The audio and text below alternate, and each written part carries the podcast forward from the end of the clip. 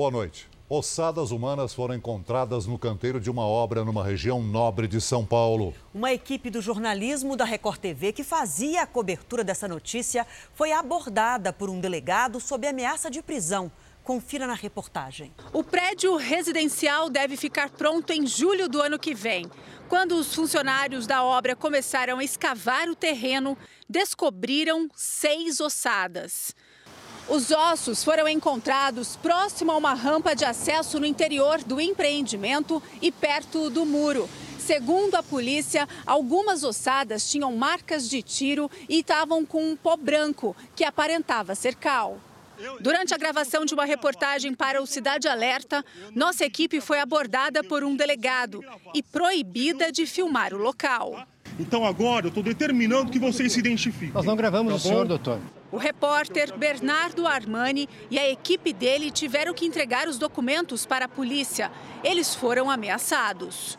Então eu, eu termino o trabalho para o 36 Distrito Doutor, Policial. O senhor fica à tá? vontade tá? para fazer, tá, não posso impedi-lo. É desobediência tô... e contravenção penal. Tá? Se você bom, me posso pedir, posso pedir autorização fornecer, então? Não, se você me não? fornecer tá seu bom. documento de identidade agora, a gente pode resolver isso. Tá bom. Senão você vai ser conduzido para o tá 36 A equipe de reportagem entregou os documentos, a polícia fez cópias e todos foram liberados para continuar a cobertura. De acordo com o inquérito, no primeiro momento a construtora achou que fosse um cemitério clandestino, mas existe a possibilidade também de que as ossadas façam parte de um sítio arqueológico. A perícia esteve hoje no local. O caso está sendo investigado pelo DHPP, a Delegacia de Homicídios.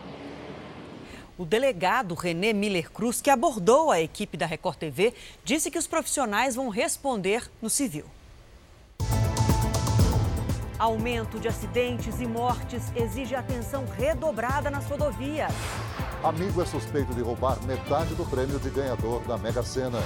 Laudo encomendado pela Vale apontou problemas de drenagem em Brumadinho. E as invenções dos peritos para caçar as digitais dos criminosos.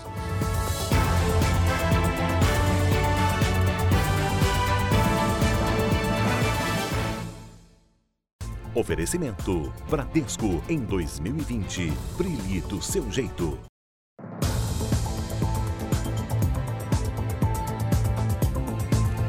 A polícia descobriu um esquema de distribuição e comércio de drogas em São Paulo ligado ao narcotráfico da Colômbia. Os criminosos montaram uma empresa e estavam ampliando os negócios com mais de 60 pontos de venda em todo o estado. O endereço escolhido pelos policiais é um ponto importante de distribuição do grupo no centro da capital. Agentes usaram cães farejadores para encontrar a droga. Cinco pessoas foram detidas. O laboratório de refino de drogas, segundo as investigações, ficava no interior de São Paulo.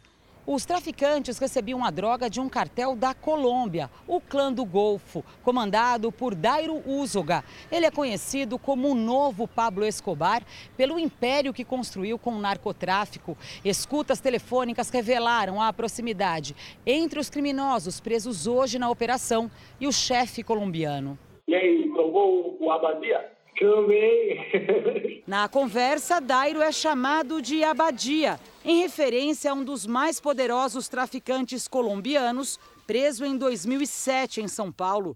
É um novo clã que está enviando drogas diretamente para a Europa, usando as, os caminhos aqui de São Paulo, através de Fortaleza, através de Natal. Em outra gravação, o grupo negocia pontos de venda. Interessa para vocês um comércio grande, favela? Pegamos, pegamos uma linha em Diadema. Você vai lá, tem, tem compromisso, dá uma olhada. Aí se vocês se interessarem, vocês apresentam o critério da firma de vocês.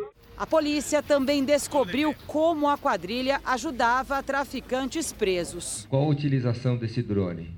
Ele era responsável para levar drogas telefones celulares e serras para dentro do presídio. Foi preso no Rio de Janeiro um homem suspeito de roubar metade do prêmio da Mega Sena conquistado por um amigo. Ele teria se aproveitado de uma procuração para desviar o dinheiro. O voto de confiança foi dado a André Luiz Lobo. Há dois anos, ele era responsável por administrar os bens do amigo que ganhou 117 milhões de reais no concurso. Mas uma mudança no comportamento chamou a atenção do dono da fortuna. André passou a investir em imóveis e terrenos. Um deles nesse condomínio, na Zona Oeste. Aqui ele estaria erguendo uma mansão avaliada em 4 milhões de reais. No mesmo local, uma casa comprada pelo ganhador estava sendo demolida. André teria superfaturado o valor da obra para conseguir financiar o projeto pessoal. Levantaram é, imóveis em nome do, do André, patrimônio, é, terrenos, dinheiro desviado, muito, um volume muito grande. Acreditamos que seja metade quase do prêmio que ele ganhou. O suspeito já estava com viagem marcada no próximo sábado para Portugal. A polícia agora investiga se o dinheiro roubado também teria sido enviado para contas bancárias no exterior. Parte do valor já foi rastreada pelos investigadores e deve ser devolvida ao dono. Os imóveis ele colocou em nome próprio ou em nome do irmão, da mulher do irmão e da sogra que isso forma uma ocultação de, de, de, de patrimônio. André vai responder por estelionato, associação criminosa e lavagem de dinheiro. Uma clínica de Goiás é suspeita de desviar 50 milhões de reais da Previdência do Estado. Eles cobravam por tratamentos caros, mas ofereciam aos pacientes com câncer remédios baratos ou doses menores. A polícia cumpriu 19 mandados de busca. Foram apreendidos carros, alguns de luxo, obras de arte, 100 mil reais em dinheiro e um avião bimotor. A maior parte dos bens pertence ao dono de uma clínica que, segundo a investigação, fraudava o Instituto de Previdência do governo de Goiás, o IPASGO. Diretores do órgão também teriam participação no esquema. Já estavam associados com membros do alto escalão do IPASGO desde o início. A clínica, que trata pessoas com câncer, é suspeita de utilizar remédios e equipamentos baratos e mandar contas superfaturadas para o Instituto de Saúde pagar. Além disso, oferecia aos pacientes dosagem menor de medicamentos para reduzir custos. Um homem teria morrido por causa disso com um caso já confirmado de morte por uso inadequado, é, medicamento contra o câncer mais barato, ineficaz, sabidamente ineficaz, mas que foi utilizado precipitando a morte de uma pessoa. A justiça negou o pedido de prisão preventiva feito pela polícia contra oito envolvidos nas fraudes. O Instituto de Oncologia negou as acusações e disse que o paciente que morreu estava em estado terminal. O Instituto de Assistência dos Servidores do Estado diz que apoia as investigações e que os dados foram encaminhados à Controladoria Geral do Estado. O corpo de um homem foi encontrado na Grande São Paulo 15 horas depois de cair num córrego durante um temporal. Os bombeiros precisaram da ajuda de um equipamento com infravermelho para localizar a vítima. Era bem cedo quando as buscas foram retomadas equipes de resgate percorreram vários trechos do córrego em Vargem Grande Paulista, na região metropolitana. No fim da manhã, o corpo foi encontrado a cerca de 5 quilômetros do local do acidente. O helicóptero Águia, nos primeiros minutos de busca, com o seu equipamento de infravermelho, conseguiu localizar a vítima nesse ponto. Pedro Paulo de Queiroz Júnior, um motorista de 55 anos, estava desaparecido desde ontem à noite quando choveu forte o estrago foi grande, com 33 quedas de árvores e 16 pontos de alagamento. Assim que terminou a chuva, Pedro Paulo atravessou esta rua. E logo no começo dessa ponte, ele escorregou nesse cano que fica exposto. Só que nesse trecho não tem uma proteção lateral e ele não teve onde se apoiar e caiu no córrego. A força da correnteza arrastou Pedro para longe. Desapareceu no ato, no ato. Foi embora. Minha filha falou assim: mãe do céu, não tinha como ele se salvar. Correnteza correnteza estava demais. A filha de Isolina é dona da pastelaria onde momentos antes Pedro gravou este vídeo e mandou para a família. Olha a chuva bem que está aqui. Todo esse problema que ocorreu com meu pai, que levou a essa consequência, é tudo fruto de negligência. Bom, a Prefeitura de Vargem Grande Paulista afirma que o ocorrido com a vítima foi um acidente. E, segundo informações preliminares, ele optou por passar pelo local à beira do córrego, onde havia uma forte correnteza. Bom, e como a gente vê, chove bastante, mais do que o esperado no centro do país.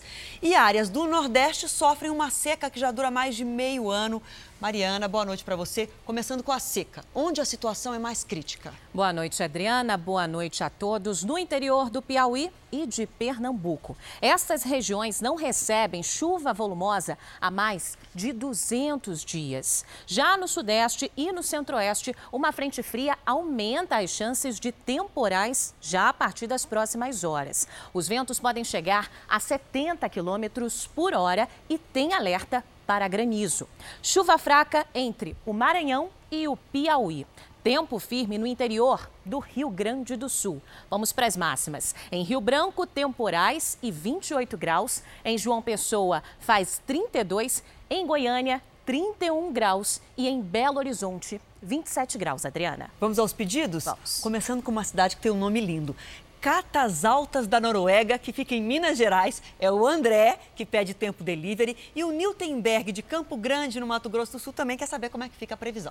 Meninos, em Catas Altas e em Campo Grande, sol com pancadas máximas de 28 e 31 graus. Agora a gente lembra que você pode participar do nosso Tempo Delivery aqui no Jornal da Record. Mande suas fotos e vídeos das condições do tempo, pedidos de previsão para a sua cidade no número que aparece na tela ou também pelas nossas redes sociais com a hashtag Você no JR. Até amanhã, Adriana. A gente está de olho na hashtag. Estamos sim. Você no JR. Obrigada. Tchau, tchau. Um laudo encomendado pela mineradora Vale concluiu que a barragem de Brumadinho tinha um problema de drenagem o que resultou num nível de água muito alto no reservatório. Segundo o estudo, a Vale sabia que havia água em excesso. Em menos de 25 minutos, o responsável pelo estudo feito por especialistas canadenses apresentou o resultado da investigação. Os técnicos estrangeiros foram contratados pela Vale para descobrir o que teria feito com que, em menos de 10 segundos, a barragem estourasse e, em menos de 5 minutos, derramasse quase 10 milhões de metros cúbicos de lama. Tudo isso sem que nenhum medidor ou equipamento de segurança acusasse o risco. Na ocasião, 257 pessoas morreram, 13 continuam desaparecidas. O laudo apresentado quase um ano depois da tragédia de Brumadinho chegou à conclusão que o material acumulado na barragem tinha comportamento frágil e que houve perda de resistência significativa e repentina. Ainda de acordo com o laudo, a falta de drenagem aumentou a pressão da água e provocou o rompimento. Segundo o estudo, o desastre foi o resultado de uma combinação de três fatores. A barragem era muito íngreme, estava com um volume muito alto de água, misturada a rejeitos pesados e pouco resistentes. Segundo o geotécnico canadense, o material no interior da barragem tinha deformações acumuladas ao longo do tempo e a chuva em excesso agravou o problema. O especialista disse também que a empresa sabia do excesso de água, mas a drenagem não foi suficiente.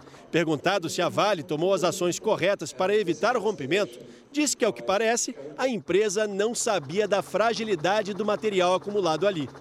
Mas, para esse especialista em barragens, a drenagem correta da água poderia ter evitado a tragédia. Certo que houve tempo para que essas providências tivessem sido tomadas. Né? O que, o que aconteceu é que é, talvez tenham começado a tomar essas providências tarde demais. O Comitê Judiciário da Câmara dos Estados Unidos debate nesse momento as acusações do processo de impeachment do presidente Donald Trump. A expectativa é que as acusações de abuso de poder e obstrução do Congresso sejam votadas ainda hoje e enviadas ao plenário da Câmara, onde a maioria é da oposição. Trump diz que não cometeu nenhum crime, que os argumentos são mentirosos e as acusações falsas. Se passar pela Câmara, o processo segue para o Senado, onde o Partido Republicano de Trump tem condições de absolver o presidente.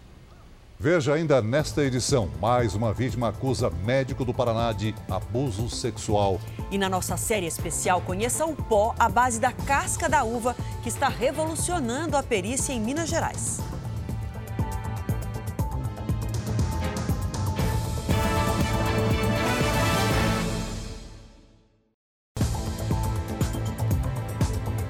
Em Palmas, no Tocantins, o presidente Jair Bolsonaro chamou de vexame o resultado do exame internacional de avaliação de estudantes, em que o Brasil aparece nas últimas colocações. Bolsonaro participou da assinatura de contratos de quase 800 milhões de reais. Na saída do Palácio da Alvorada, o presidente não falou com jornalistas. Depois, o presidente viajou para o Tocantins. Participou de evento de assinatura de contratos entre a Caixa e o governo do estado. Vão ser liberados empréstimos de quase 800 milhões de reais para obras como ponte, hospitais e conjuntos habitacionais. No discurso aqui em Palmas, o presidente criticou as mudanças feitas no projeto enviado pelo governo à Câmara dos Deputados e que prevê aumentar de 5 para 10 anos a validade da carteira de habilitação e de 20 para 40 o limite de pontos para ter a habilitação suspensa. Segundo Bolsonaro, o relator, deputado Juscelino Filho, mudou todo o texto e acatou mais de 100 emendas. O relator na Câmara mudou tudo. Incorporou 111 emendas. Fez um novo código de trânsito, sozinho. E o que eu queria atender, não vou ser atendido. Isso não pode acontecer. Outro tema citado por Bolsonaro foram os resultados alcançados pela educação brasileira em provas de avaliação internacional. A China está em primeiro lugar, nós estamos nos últimos. Qual a tendência? Que poucos falam. Tem vergonha de falar porque, ó, oh, é de respeito. Não é de respeito, é uma realidade.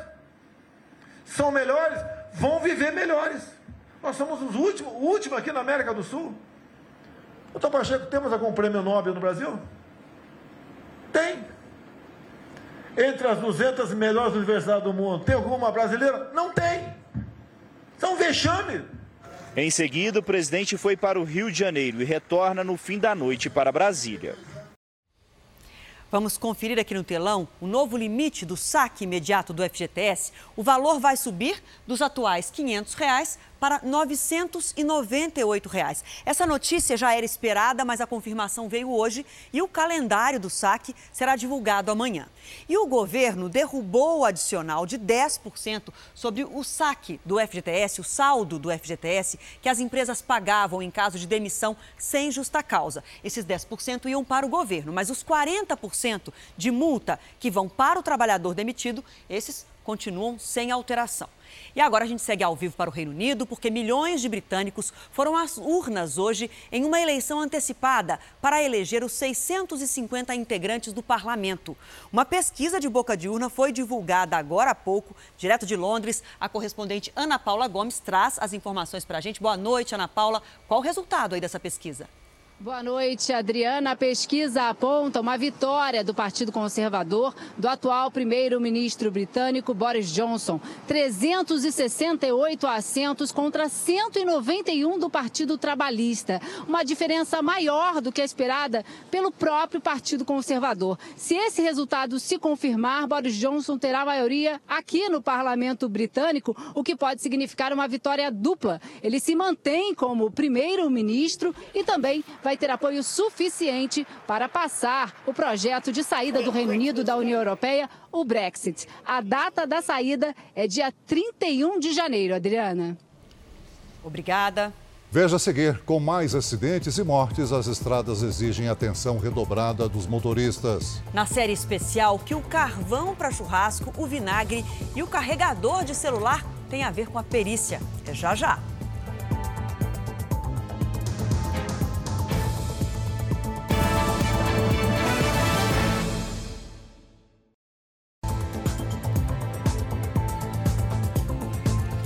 Exclusivo. Surgem mais denúncias de abuso sexual contra um pediatra de Umuarama, no interior do Paraná. Um novo boletim de ocorrência foi registrado depois da reportagem especial exibida aqui no Jornal da Record.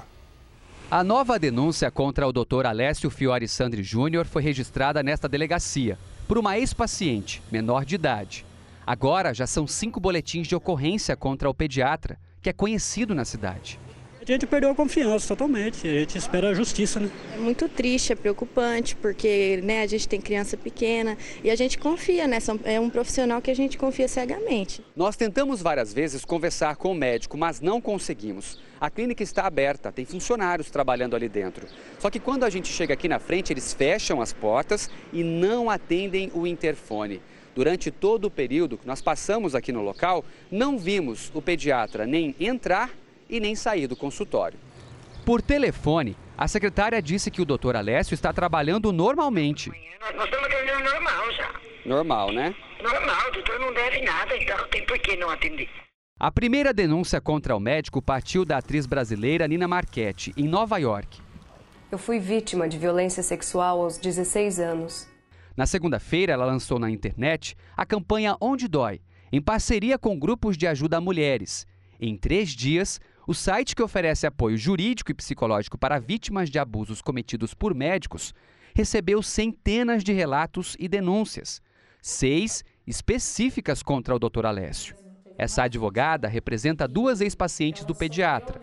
Ela reforça a importância do boletim de ocorrência e explica que as vítimas podem manter o anonimato mesmo depois da denúncia.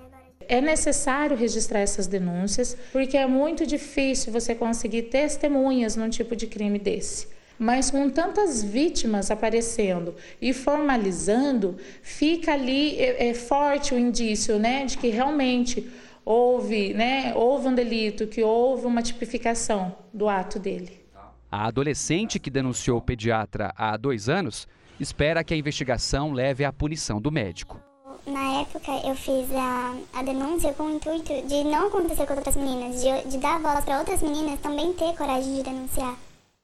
Nós tentamos contato por telefone e mensagens escritas com o Dr. Alessio Sandri Júnior.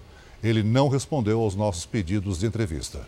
O Ministério Público e a Delegacia da Mulher de Umuarama disseram que não comentam casos em segredo de justiça. Época de chuva, festas de fim de ano, e o movimento aumenta nas estradas do país. Momento de alerta para os motoristas que vão encarar as pistas molhadas e é preciso ficar atento também aos carros parados no acostamento. O carro perde o controle numa pista molhada sentido Brasília-Goiânia. Aí, papai, ó. Nossa senhora, matou. Deu me livre, velho. Um senhor de 65 anos e um jovem de 22 foram atingidos e morreram. Nas estradas do país, pistas molhadas ou carros quebrados são gatilhos para acidentes graves, como mostra esse flagrante na rodovia Anhanguera, em São Paulo. O carro branco perde o controle na pista e escorrega. Pouco depois, um carro bate em outro veículo que estava parado na pista. Neste outro flagrante, também em São Paulo, um caminhão não percebe que tem carros no acostamento e bate na lateral dos veículos. Em 2019, foram registrados mais de 50 mil acidentes em rodovias federais, quase 5 mil mortes e mais de 60 mil pessoas feridas. Final de ano, estradas lotadas e maiores riscos de acidentes. Se o motorista pode prevenir que isso aconteça, já é meio caminho andado. Tudo começa com uma boa revisão antes de sair de casa. Se mesmo assim o veículo falhar, o importante é saber como resolver o problema sem colocar a própria vida e a dos outros em perigo condições do, do pneu, condição do freio, enfim, faça um check-up, busque o seu mecânico de confiança, porque a manutenção preventiva é sempre mais barata e previne dores de cabeça aqueles que vão viajar. A Polícia Federal prendeu 13 suspeitos de fraudar o INSS em Alagoas. A quadrilha teria desviado 9 milhões de reais da Previdência Social. Agentes da Polícia Federal cumpriram mandados de prisão e de busca e apreensão em Maceió. Em uma casa foram encontrados artigos de luxo. A quadrilha falsificava documentos e subornava funcionários do INSS para conseguir aposentadorias por invalidez ou de pessoas mortas. Um suspeito está foragido. O ministro da Justiça e Segurança Pública, Sérgio Moro, apresentou um balanço do combate ao crime desde que assumiu o cargo. No balanço de 2019 do Ministério da Justiça, a Polícia Federal realizou quase 900 operações, prendeu mais de 7.500 pessoas e apreendeu bens no valor de mais de 630 milhões de reais. É um processo de descapitalização de organizações criminosas que atuam nos mais diversos tipos de crimes. As ações da Polícia Rodoviária Federal reduziram em 40% os roubos de cargas e as mortes em rodovias. A Secretaria Nacional de Segurança Pública apreendeu quase 18 toneladas de cocaína e coletou o DNA de 67 mil condenados. O ministro Sérgio Moro apontou números que indicam redução da criminalidade, como a queda de 36% no assalto a bancos, de 23% no roubo seguido de morte e de 22% no homicídio doloso. 6.884 pessoas que não perderam a vida. O trabalho do Ministério da Justiça e Segurança Pública e das forças de segurança a ele vinculadas tem feito também a diferença. Moro considerou um avanço a aprovação do pacote anticrime, mas admitiu que o presidente Bolsonaro pode vetar trechos do texto. O ministro discorda de pontos, como, por exemplo, o que cria a figura do juiz de garantias para supervisionar as investigações. É ele quem vai atuar na fase final do processo para julgar a culpa ou a inocência do réu. O presidente vai analisar a possibilidade de sancionar integralmente ou vetar totalmente ou vetar parcialmente. Vetar totalmente não faz sentido, evidentemente, já que é, é um projeto do governo. Talvez hajam alguns vetos, isso vai ser discutido com o presidente da, da, da República. O R7.com tem um especial com os detalhes do que pode mudar na lei brasileira depois da aprovação do pacote anticrime. Uma mega operação da polícia americana prendeu mais de 100 pessoas envolvidas com tráfico humano, prostituição e pedofilia. A investigação registrou vários flagrantes de homens pagando por sexo com prostitutas e também menores de idade. Entre os presos, Rodney Davis, de 56 anos, segurança de um dos parques da Disney na Flórida. A empresa não comentou o caso. Ao todo, 124 pessoas foram presas. O grupo atuava no condado de Polk, na Flórida, que fica a poucos quilômetros de vários parques de diversão famosos. Mas, segundo a polícia, essa rede de prostituição e pedofilia tinha integrantes em pelo menos outros seis estados, entre eles Nova York. A diretora de uma ONG que ajudou nas investigações disse que só no ano passado foram feitas mais de 2.600 denúncias de exploração sexual e comercialização de menores na Flórida. No quarto episódio da nossa série especial, visitamos os laboratórios da Polícia Forense do Ceará e de Minas Gerais, locais onde a Química Nacional está substituindo os produtos importados com tecnologia e criatividade. Carvão para churrasco, vinagre, casca de uva e até bateria de celular são usados para descobrir as digitais de criminosos.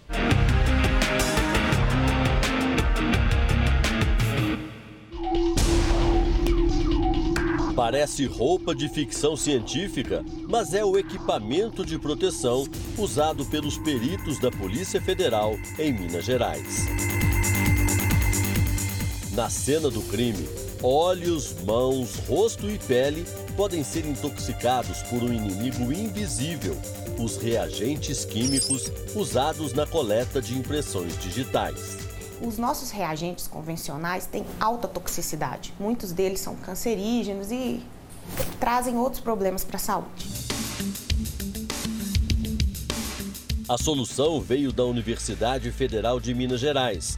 Um pó natural, não tóxico, feito a partir da casca da uva.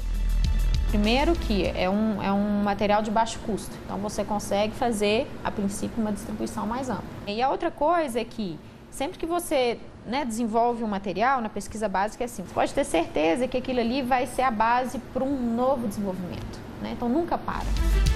A novidade também economiza dinheiro dos cofres públicos, porque é muito mais barata.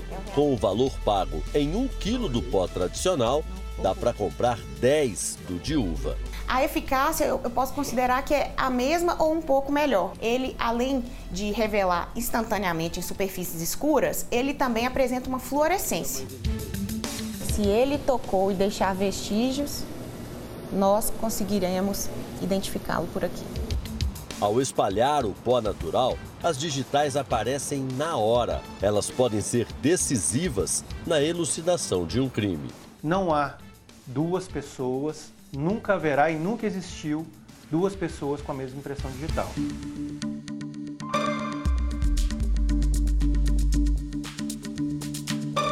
Liquidificador, gesso, vinagre, carvão, carregador de celular.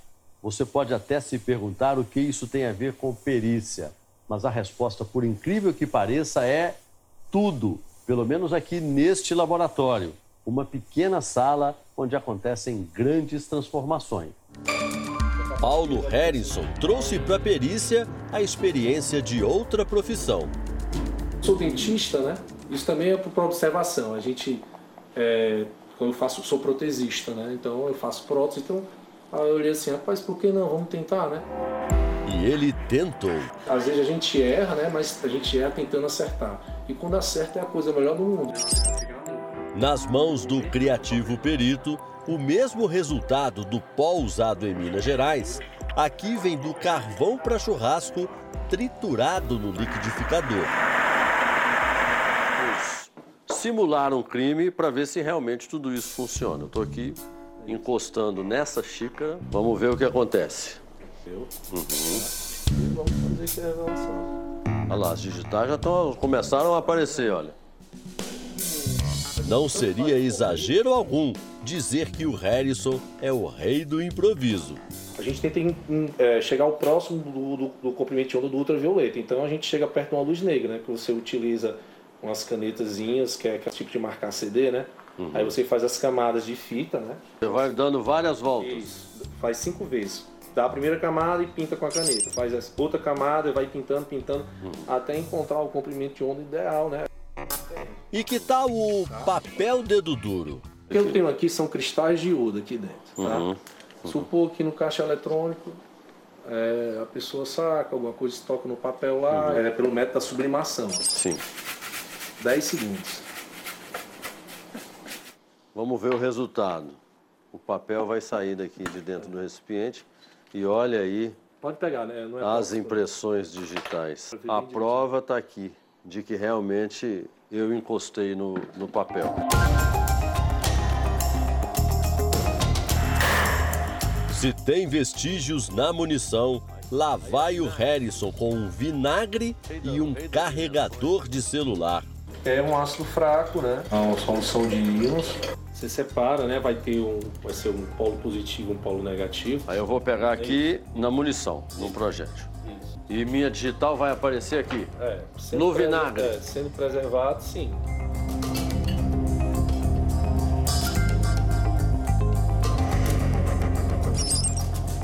Aí apareceram as impressões digitais. É.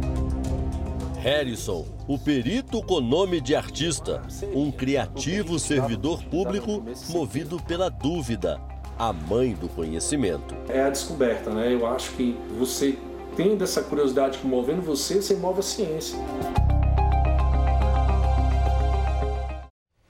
O Jornal da Record termina aqui. A edição de hoje na íntegra e também a nossa versão em podcast estão no Play Plus e em todas as nossas plataformas digitais. E à meia-noite e meia tem mais Jornal da Record com o Sérgio Aguiar. Fique agora com a novela Amor Sem Igual. A gente volta a se encontrar amanhã aqui no JR. Até lá. Boa noite e até amanhã.